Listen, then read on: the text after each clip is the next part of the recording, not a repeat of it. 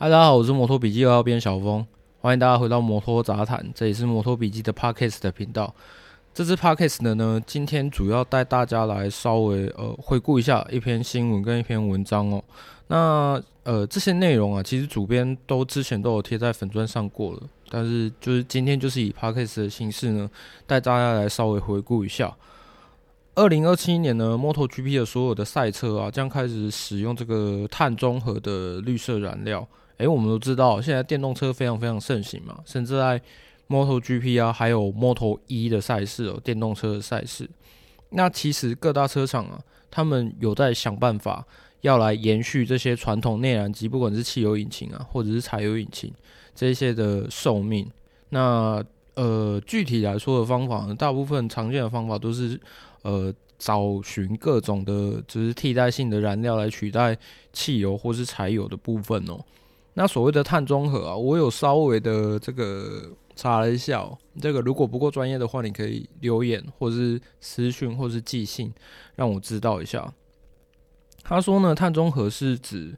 国家、企业、产品、活动或是个人呢，在一定的时间内直接或是间接。产生的二氧化碳或是温室气体的排放总量呢，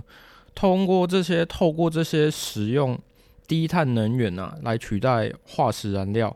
然后还有植树造林啊、节能减排等形式哦，去抵消他们自身产生的这个二氧化碳以及这个温室气体的排放总量，实现这个正负抵消，达到这个所谓的零排放的这个终极目标。OK，那 MotoGP 现在目前使用燃料的话，我没有记错的话，因为之前我有看过 MotoGP 官方他们介绍他们自己燃料的一个影片啊。Moto2 跟 Moto3 他们现在目前使用的燃料呢是 Petronas 提供的，就是那个大马国油嘛。那 MotoGP 的部分呢，呃，他们有呃数间的这个制造商来提供这个燃料的部分。那这个 MotoGP 使用的燃料啊，呃，它还有讲哦，它的辛烷值啊是在一百零二。好，我们都知道 MotoGP 啊这项赛事哦，不仅仅是就是比赛而已，竞赛而已哦，他们还会就是研发各种技术，呃，像杜卡迪啊，他们在车上的研发出各种技术啊，其实都有下放到一些嗯，对，比较昂贵的试售车，对，没有错。但是呢，呃。应该是说这些技术呢，确确实确确实实的下放了。那有没有办法大量的量产，或是让它呃以更便宜的价格达到更好的效果呢？这就要看以后的发展哦。那其实这些绿色燃料配方啊，呃，都必须在这个传统的呃汽油内燃机引擎啊，呃发挥作用。那在宣布这个这项协议之后啊，MotoGP、Moto2 跟 Moto3 呢，这个锦标赛哦，俨然生形成一个所谓的赛车的实验室啊。那最终的目标呢，我们都是希望可以在道路上使用这些的燃料。那以阶段性的目标来讲呢，二零二四年开始哦，车队将被要求使用至少。呃，百分之四十是非化石燃来源的燃料，然后在二零二七年呢，达到这个完全没有这个化石的燃料的部分。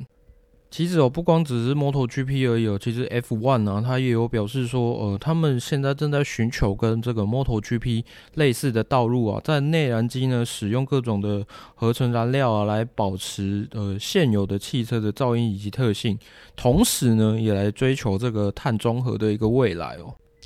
好，另外一个呃文章文章的内容呢，其实跟最近发生的新闻有一点相关哦。这个 VR 四六车队啊，他们终于找到了新的赞助商了。呃，前面不管这个阿拉伯王者什么什么那个沙龙帕斯还是什么的，我我其实不会念他的名字啦。不管之前的这个阿拉伯王子这个这位金主呢，他到底是发生了什么事情哦，不再赞助 VR 四六车队呢？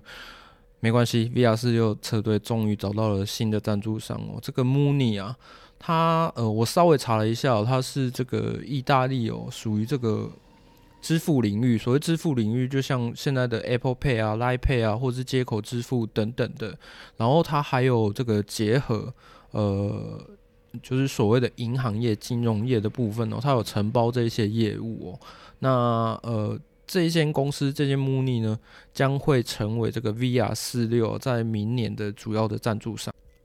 诶，讲到这个 VR 四六，就不得不提哦，今年这个最让人觉得感动，或者是最让人觉得动容的时刻，就是 Valentino Rossi 啊，他终于就是宣布退休了。在在在瓦伦西亚的时候啊，呃，也也有一连串系列的，就是彩蛋活动，向这个向这位老将致敬。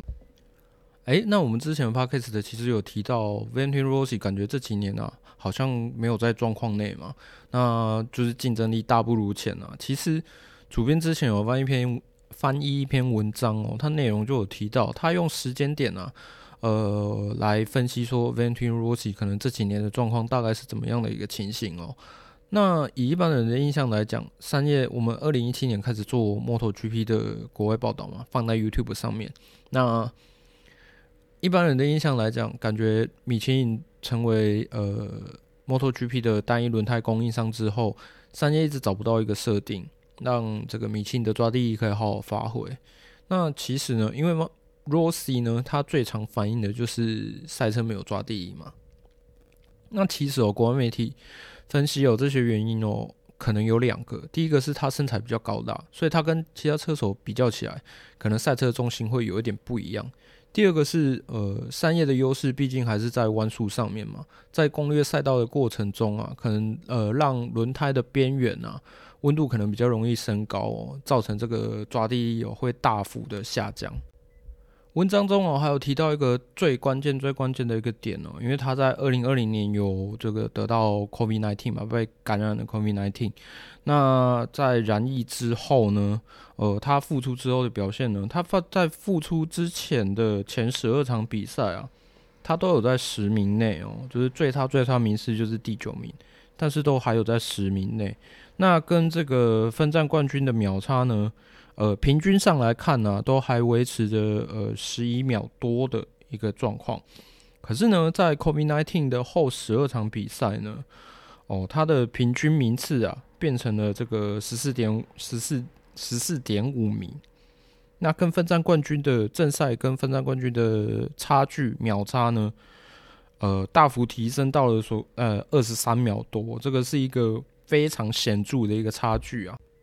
但是呢，Valentino Rossi 说，虽然说他自己知道这个在得到 COVID-19 前后啊，他的表现呢有非常显著的差异哦，但是他自己不认为说这个染疫是一个最主要的原因哦。那其实，在美国站之后啊，Valentino Rossi 呢，呃。有稍微给了一个感觉上比较合理的一个一个解释哦，他认为啊，其实在这个对于有这个体力比较要求的赛道啊，他的表现呢，呃，可能会比较不好一些。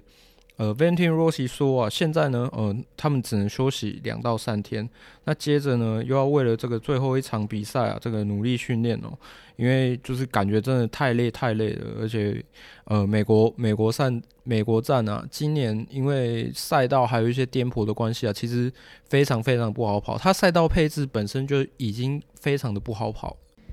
那他接着说啊，其实现代 MotoGP 对于体能的要求非常高哦。其实经过周五、周六的练习赛之后，身体已经非常的疲惫了。那正赛当天其实就非常非常难跑了。呃，Rossi 说呢，他可以试着维持啊这个百分之一百的体能哦，但是他已经不年轻了。所以说，可能 COVID-19 可能不是真正的主因哦。呃，COVID-19 呢，可能没有造成他的体能衰退。而是让他呢留下没有办法透过训练来弥补的一个缺憾哦。过去几个赛季他可能会稍微变慢一点点，可是他还是可以透过比较严格的训练呢来弥补这这个问题哦。而且运用他的这个经验跟天分啊来维持一定的竞争力。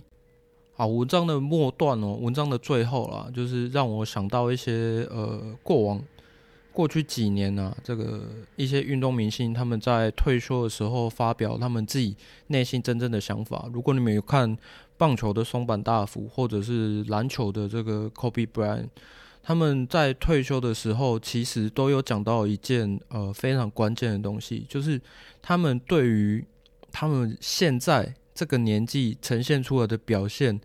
他们会觉得呃不满意、痛恨，甚至是有点害怕。你看松坂大辅，他甚至他甚至来说，他很害怕投球啊，这甚至就是一个呃在棒球场发挥的这么淋漓尽致的一个投手，还会讲出这种话，那就表示说他们真的很不希望自己表现是这样子的一个状态来面对他的粉丝。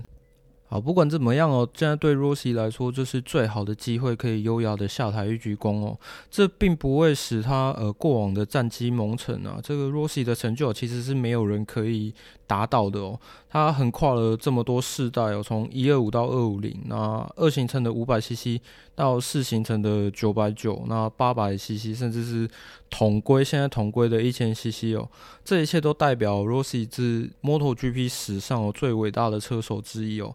他把这一项运动的知名度呢带到了另外一个高度，这让他变成了这个摩托车赛车史上历史上最重要的人物哦。